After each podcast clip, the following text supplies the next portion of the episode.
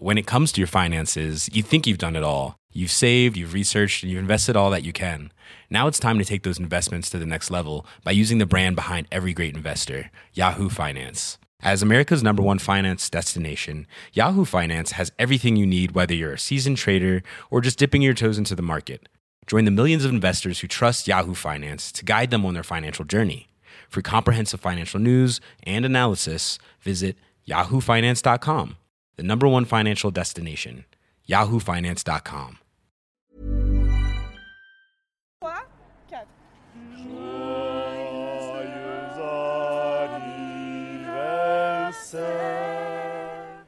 Le 25 août dernier, j'ai fêté mes 25 ans. Et en bonne fêtarde que je suis, j'en ai parlé à tout le monde des semaines avant, histoire d'être certaine de faire la fête à tout va pendant plusieurs jours. Je voulais que ce soit exceptionnel.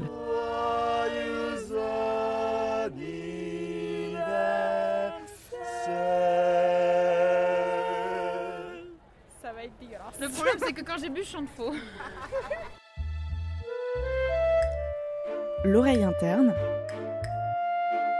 un podcast d'Anouk Perry, épisode 2, 25 ans. Et c'est comme ça que ça a commencé le 22 août. On est alors mercredi soir et je bois un verre avec mon pote.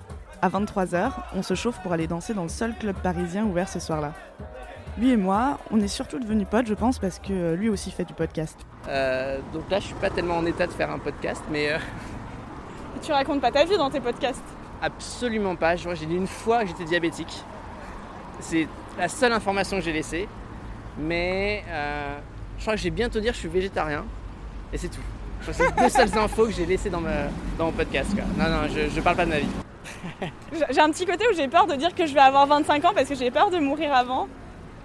Non, non, bon. c'est bon, il te reste deux jours. euh. Ouais, mais alors t'as toujours des histoires de gens qui sont morts la veille de leurs 100 ans.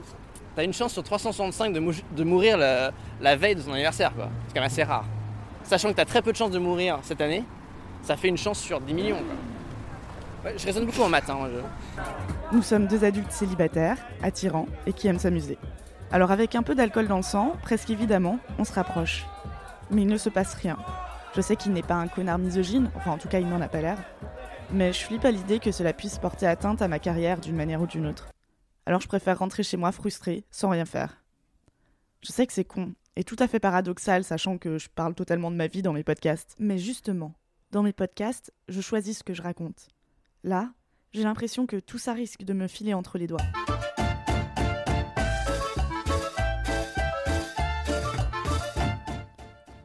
Le lendemain, j'ai une sacrée gueule de bois et pas franchement envie de travailler. Alors je vais à la laverie et j'en profite pour passer des coups de fil. J'ai parfois l'impression de passer ma vie à chercher à joindre des gens. Salut Hélène, c'est encore moi. Bah, comme euh, d'habitude, je t'appelle pour euh, savoir euh, si tu es rentrée de vacances. si Salut, t'es bien. encore Anouk. Euh, on s'était dit qu'on se donnait des nouvelles euh, lundi. Du coup, je commence à m'inquiéter, à me demander si Bonjour, euh, ici Anouk Perry.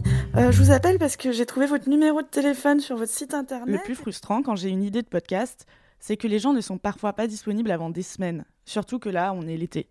Alors je les relance, les relance encore. Parfois, je me dis qu'ils me ghostent, et parfois, je les oublie et c'est eux qui reviennent vers moi. Le jour même, alors que je rentre de la laverie, je vois que j'ai un message de la part de Nouvelles Écoutes. C'est une société de production de podcasts avec laquelle je travaille. On me prévient que la bande d'annonce du podcast que je prépare avec eux, qui m'a filé la chlamydia, est officiellement publiée. Je m'appelle Anouk Perry et à l'époque de cet échange, j'étais rédactrice sexualité pour le site mademoiselle.com. Les enquêtes m'ont toujours fascinée et parlé de cul aussi. Alors une question a commencé à me tourmenter. Qui m'a filé la chlamydia? Là, le podcast sort tout bientôt, le 5 septembre. Et même si le sujet peut sembler à première vue un peu léger, j'ai quand même bossé dessus les trois derniers mois. C'est clairement le plus gros projet de podcast que j'ai réalisé. Ça fait beaucoup de pression et j'ai super peur de faire un gros flop. Et les gros flops, je connais bien. Parce que quand moi je faisais du stand-up, j'ai vraiment des souvenirs d'avoir écrit des blagues en imaginant le public mort de rire, applaudissant, pour finalement me prendre des énormes bides. Non, j'ai pas un balai dans le cul, j'en ai 12. Euh, ça va, c'est cool, euh, j'en ai, toujours un pour, chez- sur moi pour faire le ménage, et les 11 autres, c'est pour la déco. Ça marche. J'essaye de relayer l'information comme je peux, j'avance sur d'autres projets, mais ma tête est déjà ailleurs. J'ai prévu de partir 4 jours en week-end à Berlin avec des copains pour mon anniversaire. Au début, on est parti avec ce plan. Faire la fête 25 heures consécutives pour mes 25 ans. Je vous ai dit que j'avais peur de crever en fêtant mes 25 ans. Bon, je connais déjà Berlin, donc euh, je vous avoue que le côté touriste, je m'en fiche un peu. Le premier soir, on a rejoint un Dario, un pote berlinois du genre euh, vrai de vrai. On va voir euh, la passion tête. Hello. Yeah. Are you fine? How are you? Yeah, I'm good. Dario, Chloé. Hey. C'est tout dans la soirée, Dario nous propose un trait. Mon pote Flo refuse, Chloé et moi acceptons. Nous ne sommes pas vraiment des débutantes et j'ai confiance en ce mec, donc euh, ça ne nous fait pas peur. Anouk, tu viens de passer la barre des 25 ans. Comment tu te sens? Qu'est-ce que ça te fait? Je me sens adulte. Enfin, j'ai l'impression que ça sonne adulte et je me sens pas du tout adulte là. Et ça me fait vraiment flipper en fait. Est-ce que tu sens une différence là, mais vraiment symbolique, entre le moment où tu te disais j'ai 24 ans et là tu peux te dire j'ai 25 Ouais. La barrière de minuit. En vrai, oui, je, je sens une différence parce que pour moi, les 25 ans, c'est vraiment l'âge euh, des gens qui commencent à faire des bébés. Mais je veux pas d'enfants maintenant de toute façon. Non, mais il faut s'entraîner quand même. À 3h du matin, on décide de rentrer. On veut être sage. Le lendemain, c'est 25 heures de fête. Sauf que c'est là que le bad commence. En arrivant à l'hôtel, des idées noires commencent à me remuer.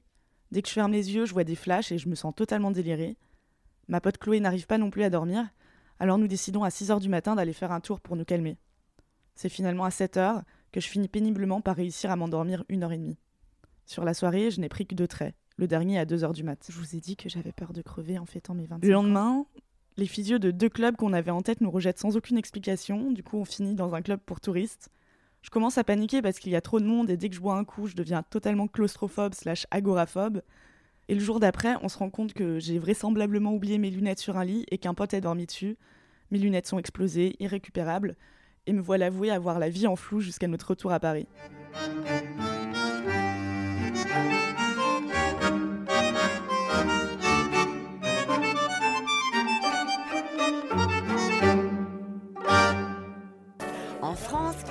15% de la population a plus de 65 ans et on compte près de 5000 centenaires avec une majorité de femmes qui, n'en déplaise à ces messieurs, vivent en moyenne 8 ans de plus qu'eux. C'est qu'on n'a pas l'air comme ça, mais on est solides nous autres. Je rentre ultra fatiguée et ça tombe plutôt mal parce qu'une grosse semaine m'attend.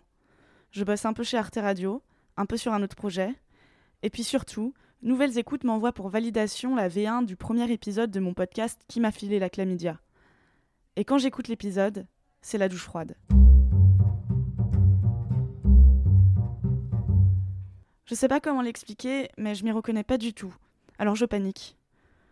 Je finis par envoyer un mail très long à la prod pour suggérer une tonne de modifications. Très rapidement, on me rappelle, on se met d'accord sur des modifs, et je me rends compte en parlant que ma peur est probablement liée au fait que c'est la première fois que je laisse quelqu'un d'autre réaliser mes podcasts. Pourtant, ça ne veut pas dire que c'est mauvais. Alors euh, j'attends 24 heures avant de réécouter. Et là, comme par magie, finalement j'aime bien.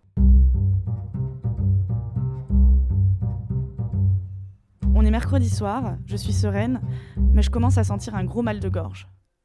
Le lendemain, je le sens, c'est bon, j'ai une angine. Ça tombe super mal parce que j'ai une grosse journée. Le matin, je travaille chez Arte Radio, puis je vais à un entretien Pôle emploi. Mon conseiller me répète d'ailleurs trois ou quatre fois qu'il s'en fiche de son travail, qu'il va le quitter dans trois semaines pour vivre ses rêves comme moi. Après ça, je dois retrouver une youtubeuse, Clemity Jane, à son hôtel. On doit tourner une vidéo sur le thème de la chlamydia. À ce moment-là, j'ai juste envie de crever sous ma couette, mais je prends un doliprane et j'arrive à tenir bon le temps de la vidéo. Je fais une sieste de 30 minutes, puis direction le théâtre. C'est l'avant-première de Qui m'a filé la chlamydia. Je suis un peu dans les choux, mais ça se passe bien. Après ça, je bois un grog, puis je vais me coucher. Le lendemain, j'ai un entretien à 10h du matin avec une autre boîte de production. C'est prévu depuis un mois. Je suis au fond du trou, encore plus malade que la veille. Je me sens un coup glacé, un coup en surchauffe. Mais je pense que c'est pas le moment de déplacer, alors j'y vais quand même, une grosse écharpe autour du cou, en me répétant que je peux bien tenir une heure. Je n'ai pas le droit de vous dire ce dont il était question dans cet entretien, donc je vais juste vous dire que ça s'est relativement bien passé. Mais en rentrant, j'ai dormi 4 heures et je me suis dit que j'allais peut-être quand même passer chez un médecin pour checker ce que j'ai. En fait, si je vous ai raconté tous ces détails jusque-là, c'est peut-être pour en venir à ce que le médecin m'a dit. Au début, j'ai été honnête. Je lui ai dit que je pensais être malade parce que j'ai trop fait la fête le week-end dernier. Il m'a écouté gentiment, m'a demandé si j'avais pris des drogues, je lui ai dit oui, il m'a demandé lesquelles, il m'a demandé en quelle quantité. Je lui ai dit la vérité. Puis, il m'a demandé un peu plus de détails sur euh, ce que je faisais dans la vie. Je lui ai vaguement dit que je bosse en indépendante sur des podcasts audio, que je tombe malade très régulièrement depuis peut-être un an et que là je vais chez le médecin toutes les deux semaines depuis trois mois car j'ai tout le temps des petites merdes qui me tombent dessus. Jamais rien de grave, mais toujours des angines, des sortes de petites grippes, des gastro, des petites infections. Que des petites merdes. Ok, je fais pas mal la fête, mais c'est que le week-end. Mes bilans sanguins sont au top, je mange bien, je n'ai jamais eu de problème de santé particulier. Je comprends pas pourquoi ça me tombe dessus, et là c'est super lassant. Quand j'ai dit ça, le médecin m'a regardé droit dans les yeux et m'a dit gentiment qu'il ne pense pas que c'est tant la fête le problème. Il m'a dit que j'avais besoin de repos, que lui aussi avait été freelance dans le passé et qu'il sait que c'est compliqué de mettre un stop. On a l'impression qu'on va louper le coche, un contrat, si on fait ça. Il m'a aussi dit que des patients et des patientes comme moi, il en a des tas. Il voit que celles et ceux qui ne prennent plus de temps pour eux finissent par avoir le corps qui craque. Il faut voir les petites maladies à la con qui me tombent dessus depuis des mois comme un préavis de grève de mon corps. Il me faut des vacances, même si je dois manger des pâtes pour y arriver, même si je dois demander à mes parents des sous. Il m'a expliqué que euh, je faisais sans doute la fête parce que ça me faisait une pause dans mes semaines, et c'est vrai. Mais que le problème, c'est que cette pause, elle ne me permet pas vraiment de me reposer. Je suis rentrée chez moi toute pensive. Objectivement, je ne me sens pas très fatiguée physiquement. Je ne fais pas des horaires de fou, et je continue à traverser Paris à vélo sans problème. Mais je sens bien qu'il y a un truc qui cloche dans ma vie, Et je crois que c'est surtout que j'ai du mal à séparer mon travail de ma vie. Et là, le problème, c'est pas tant que je raconte ma life dans mes podcasts. C'est surtout que je n'arrête jamais vraiment de penser à mes podcasts. Quand je croise quelqu'un en soirée d'intéressant, je prends son contact, je commence à lui parler de concepts. Parfois, des deadlines sur des projets payés tombent un lundi et je dois donc travailler les week-ends. En fait, je n'ai pas de souvenir d'avoir passé 24 heures sans penser au podcast les six derniers mois. À force de vouloir vivre de ma passion, elle commence à m'étouffer. J'aime toujours autant les podcasts, mais je commence à comprendre que je vais devoir trouver un autre équilibre, différent de l'impulsion des débuts. J'ai donc décidé de partir en vacances très vite. Je vous donne des nouvelles à mon retour. Bisous